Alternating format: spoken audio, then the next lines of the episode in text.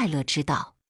某日，无德禅师正在院子里除草，迎面走过来三位信徒，向他施礼，说道：“人们都说佛教能够解除人生的痛苦，但我们信佛多年，却并不觉得快乐，这是怎么回事呢？”无德禅师放下锄头，安详地看着他们说：“想快乐并不难，首先要弄明白为什么活着。”三位信徒，你看看我，我看看你，都没料到无德禅师会向他们提出问题。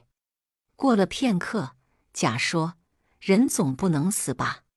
死亡太可怕了，所以人要活着。”乙说：“我现在拼命的劳动。”就是为了老的时候能够享受到粮食满仓、子孙满堂的生活。丙说：“我可没你那么高的奢望，我必须活着，否则一家老小靠谁养活呢？”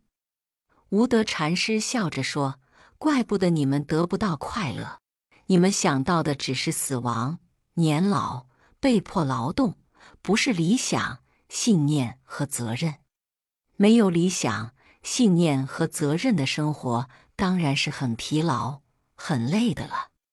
信徒们不以为然地说：“理想、信念和责任，说说倒是很容易，但总不能当饭吃吧？”无德禅师说：“那你们说，有了什么才能快乐呢？”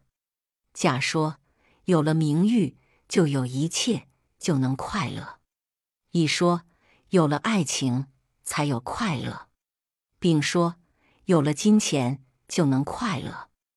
无德禅师说：“那我提个问题，为什么有人有了名誉却很烦恼，有了爱情却很痛苦，有了金钱却很忧虑呢？”